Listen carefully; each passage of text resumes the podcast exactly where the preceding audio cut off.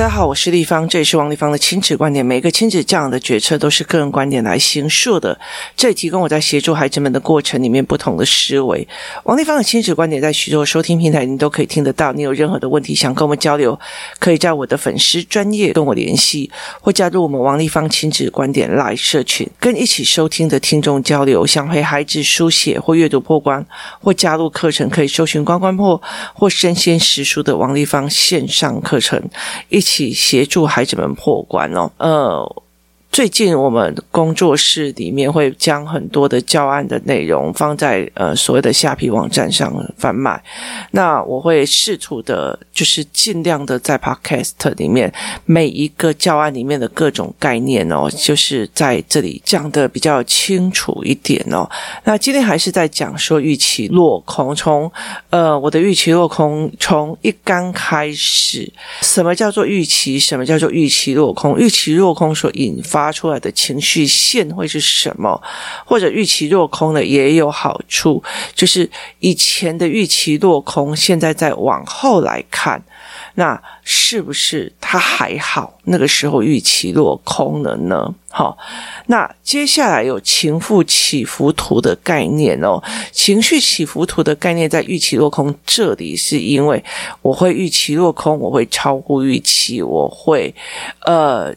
欢乐延续，让他知道，这有助于未来他们在作文或在陈述自己的心情的时候，他。讲的就是，其实你有时候会看到有一些人在讲故事或在讲个事情的时候，讲的那种非常的那种带领大家的情绪起伏哦，跟那种很安静都不讲话的那样子的人差非常非常的多。那种很会讲，然后把情绪起伏讲得非常开心的那些上上下下的人，其实他们真的就比较容易交朋友。所以在这整个过程里面，我有加入的所谓的情绪起伏图的。概念哦，就是出钱的一些概念哦。然后接下来的时候，我开始处理一件事情，叫做“大人最好了”。你们想买什么就想买什么。好，也意思就是说，在孩子的认知里面，他们会觉得我要买什么还要经过你同意，你们想买什么就买什么，你们都没有预期落空哦。有一个非常有趣的笑话是这样子的哦，呃，大人最不会偏食了，他们绝对不会挑食，为什么？因为他们只买他们自己想吃的。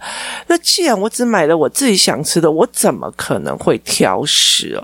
可是孩子不会意识到这一点，他真的以为说大人就是不会挑食哦，所以这整件过程里面其实是非常，你有没有意识去看懂事情后面的样貌，非常的有趣哦。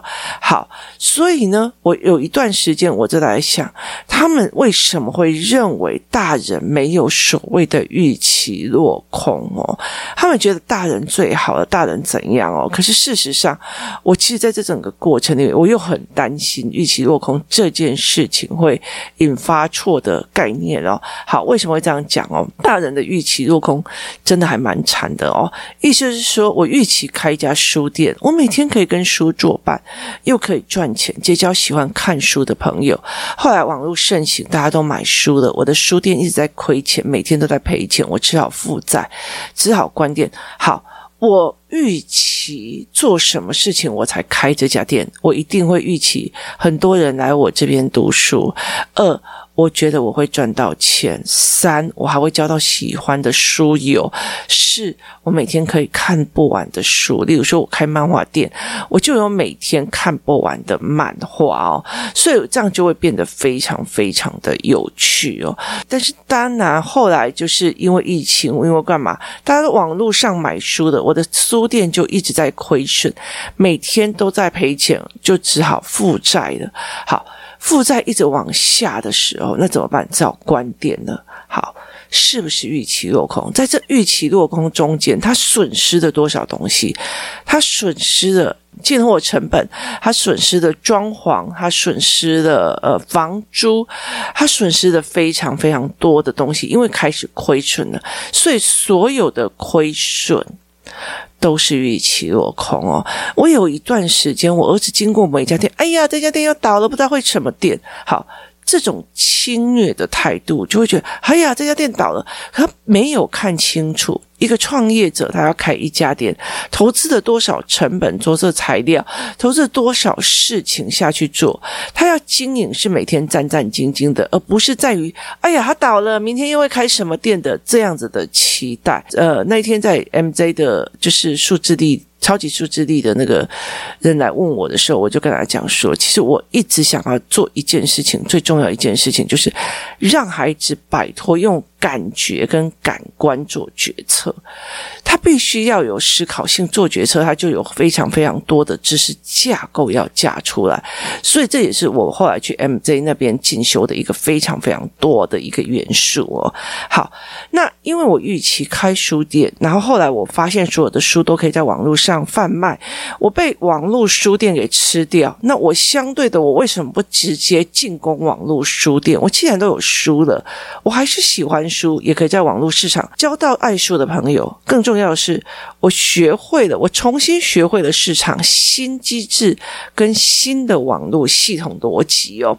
好，这是预期落空以后的改变。好。例如说，水果店的老板今天预期会有很多客人，所以买进了很多的水果，想要卖给客人。除了买进水果的成本之外，摊位也要付钱，店员也要付薪水。他当然会希望所有的水果都卖光光，赚非常非常多钱。好，这是水果店老板的预期。可是，你知道，水果店其实有很多的一个部分，包括呃，他不可能在。呃，水果成熟之前，就真的把所有的水果都卖光光，所以他有预期落空的损失，包括了进货的成本、店租的成本跟薪资的成本。好。那些水果都烂掉了，结果客人没有预期的多，水果都坏了，损失很多钱。很多事情不是一定可以预期的，有赚有赔，其实正常的现象哦。那很多的人在这整个时候，哦，我想要开一个浪漫的咖啡厅，好，光咖啡厅不要讲什么，就是。呃，有些客人尿尿没有对准，你都会觉得烦躁到一个俩公哦。那你可不可以接受这样子的烦躁？其实光这样子的小事，其实都要。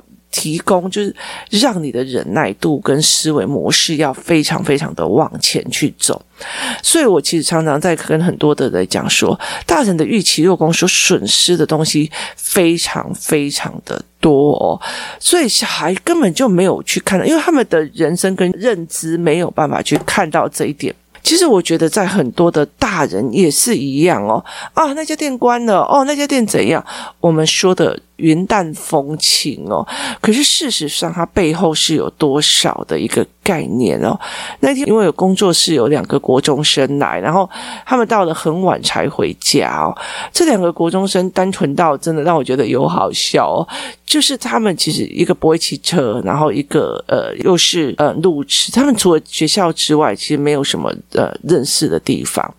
后来其实我要让他们回去的时候，我想了一个方法，我就是找了一个 Uber，然后我自己陪着他们，就是在整个台北市一个个把它放下来之后，我再回到原本搭车的地方去骑我的车。那后来我其实，在讲一件事情的时候，是在于是说，好，就是那个 Uber 的司机是告诉我说，我也其实是最近才开始在坐计程车。我说为什么？他说，因为他的呃。旅行社的工作不见了，就是。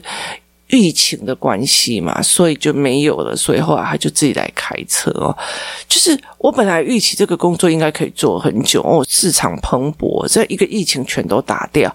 很多的时候，人的预期落空，大人的预期落空，他其实整个调整的包括心态、心智结构、水，还有包括呃金钱的配置，其实它是一个非常复杂的状况哦。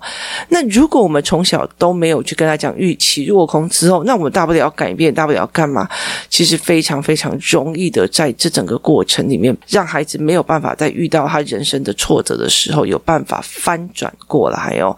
所以我后来其实，在很多的概念里面，他们就觉得反正你不懂啊。我后来会让他们知道说，那你来懂懂看大人的预期落空哦。那我就开始在做这一块哦。那例如说，我工作后准备要回家了，希望我回家的时候，孩子已经写完功课，家里整理干净，乖乖在念书了。好，这个也是预期落空里面的其中一个概念，大人的预期落空哦。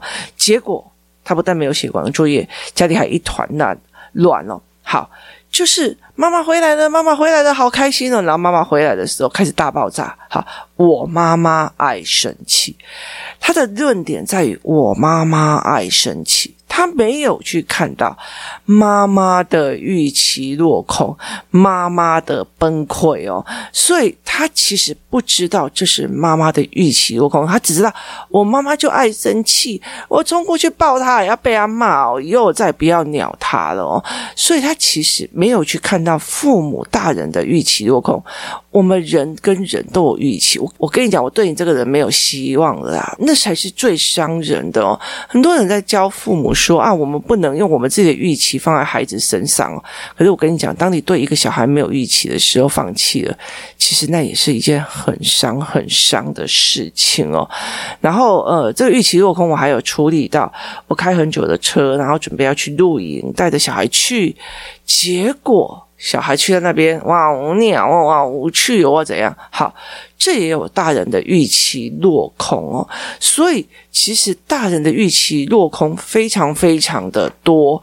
可是，我们其实没有去跟孩子谈，我们就觉得，我就带你来出来大自然里面，你在那边给我做什么什么什么什么，所以。他没有去思考说，我们预期落空，还有损失的是车钱、是时间、是假期，这些都让我感觉到预期落空哦。所以在这整个过程里面哦，他们完全没有办法去理解这一块的思维模式哦，甚至包括投资。我投资的股票，我投资的房子，我投资了非常多的东西。等到孩子大一点，我就可以换大一点的房子了。所以我预期落空了。好，我预期落空的损失包括我原本投资的本钱，预期落空的失落。好，来，最近股票开始跌，跌了一段时间，不知道基金进去了没有？好。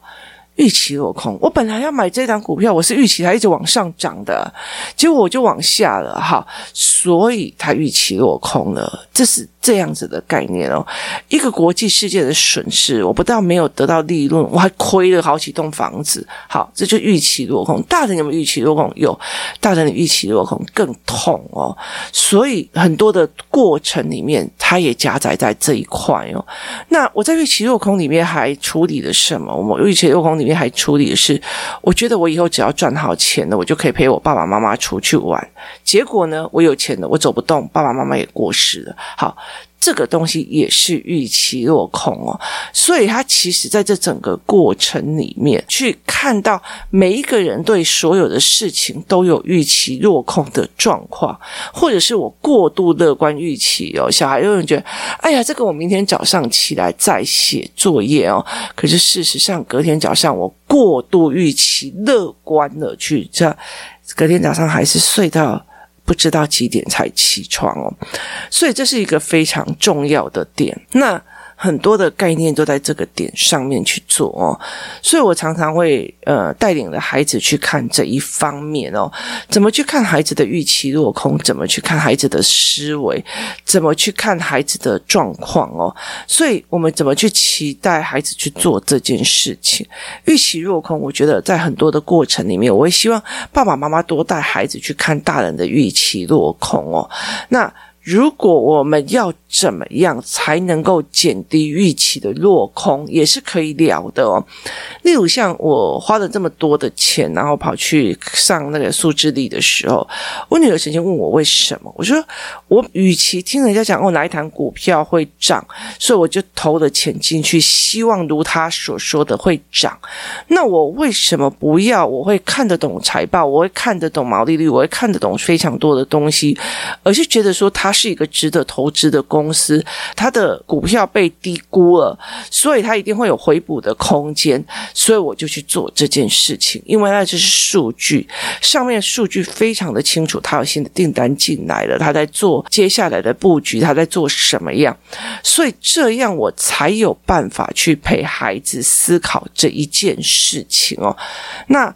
所以我在用很多的知识性去确保我的预期尽量符合在我的。概念里面哦，例如说，我今天想要买一台二手车，好，诶，人家跟我讲说那个是女孩子开的，第一手是女孩子开的，无事故，好诶，然后才开几万公里而已，哦，他才卖十万，我捞到宝了，一百万的东西才卖十万，而且才开两年，我捞到宝了，好，你真的捞到宝了吗？如果你今天有车辆的知识，好，我在这样车辆的知识里面。我去看。我去看你又，哎，拜托，这个有撞伤过，然后这个有怎样，所以他这个开起来一定不顺。那我就不会觉得说，哦，我预期我赚到了，可是到最后这修车的费用啊，一天到晚什么车窗拉不上来呀，然后怎么顶棚漏水啊，啰啰嗦嗦这些事情搞得我心烦气躁哦。所以在这整个过程里面，它是完全不一样的思维模式的。你用知识去支撑着你的预期。减少它。预期落空的可能性，这件事情也是要带的哦。所以很多东西其实是，例如说，好，我今天很想要去吃一家店，那我就先去看它营业时间，然后先打电话去问今天有没有人，有没有位置，好，避免我去到那边我预期落空了嘛。可是有一段时间我完全不做这件事情，就是让我的小孩一直预期落空，然后再转战。诶，隔壁有一家好像也很特别，那我们来去看一下，好，就转战另外一个地方哦。还好，我们那时候预期落空，现在跑来这里，这里也更不错哦。所以其实呃，每一个东西都有我们可以在带的一个状况，然后去讲。当然是越来越大的时候，在预期的过程里面要。清楚，哎，你怎么去支撑？你可以做这样的预期哦。例如说，哎，我搞不好可以上北一女哦。那你是用什么方法去支撑你这样的思维？过度的信心嘛，就是像我女儿都觉得过度的信心非常的好用哦。可是我觉得非常有趣哦。所以，呃，什么东西去支撑着你的这个概念？什么东西去支撑着你这个的想法？其实是一个非常重要的东西哦。所以我后来就用。做很多的预期落空的概念来去协助孩子去做这样的思维与做这样的思维模式哦，所以在很多的过程里面，我们可以在这整个过程陪孩子去看什么叫预期落空，大人也有预期落空哦。你我如果要满足你的预期，你要不要满足我的预期哦？其实我们最近哦，呃，像工作室我们在讲说，诶。例如说，小孩我们要出去玩，那我们就会随遇揪人嘛。哦，那呃，我们常常会讲说，诶，有些就是有些妈妈就完全不想要带爸爸去啊。那我们家爸爸我会把他带去，是因为大家都会叫他做事，都不会觉得不好意思哦。所以我后来就在跟呃我的朋友在讲，我说，如果你今天哦出去是一个，你知道有些人就是。好像全世界都要捧着他的预期，捧着他的喜怒的那种那种男人哦，或那种人哦，其实真的很没有人想要跟他出去哦。就有些人出去，就是妈妈要带小孩，明明主角就是我们全家带小孩跟他的朋友们一起出去玩，爸爸一下我困不好啦，啊，这饭又不好吃哦，啊，这个东西又不符合我胃口，为什么要吃意大利面？我想要吃卤肉饭。好，呃，甚至他不讲。他也没有讲，可是他就一个塞明，大家要取悦他。我觉得那个是让我觉得最不舒服的，就是就是不要去养一个小孩哦，他好像一副这种全世界要来取悦我，让我预期开心一样，让我有预期感哦。所以其实这样子的话，其实很难一起出去玩，很难约，很难去做哦。所以你要去，你就自己去，要不然你就不要跟。啊，每次跟了以后，就一副那种。哦，就是这个也不好玩，那个也不好玩，就是只是怎样，全世界都要取悦你嘛。好，就是我预期的哦，今天本来这件事情就是要因为孩子出去玩，可是哦，那如果我们要去澎湖玩，那爸爸就在心里想，那我就要去吃海鲜，我要吃最澎湃的海鲜。好，结果我们去海边一玩玩沙滩玩很久，没有吃到海鲜。那个爸爸们一排在那边塞宾哦，就一副那种没有被取悦到哦，那这样就不行。而且有些呃女人。真的好想要啊！这样宝宝会生气，那样宝宝会就是他有下意识取悦别人的那种样貌哦。所以后来我就觉得，在这整个过程里面哦，其实非常有趣哦，就是用这样的人养出更需要被取悦的男人这样子。所以我后来就觉得说，真的不要养到一个就是哦，这我小孩这么希望这么久了，怎么都不给他？你们怎么可以让小孩失望？OK，我怎么可以让小孩失望？可是这世界怎么可以让我失望？你确定要让我一个成年人带着这个思维就要去？那那你告诉我，小孩是小孩，大人是大人，你告诉我哪一个点是错的？就是哪一个点是告诉我哦，不好意思，你现在不是小孩了，你现在是大人了，所以你要接受预期落空。你怎么可以让我失望这件事情哦？所以其实我觉得在很多过程里，别人在讲：“哎呀，你怎么可以让小孩失望？”这小孩会觉得说：“对，你怎么你怎么可以让我失望？你要取悦我，你怎么可以做这样好？”他就会开始丢了哦。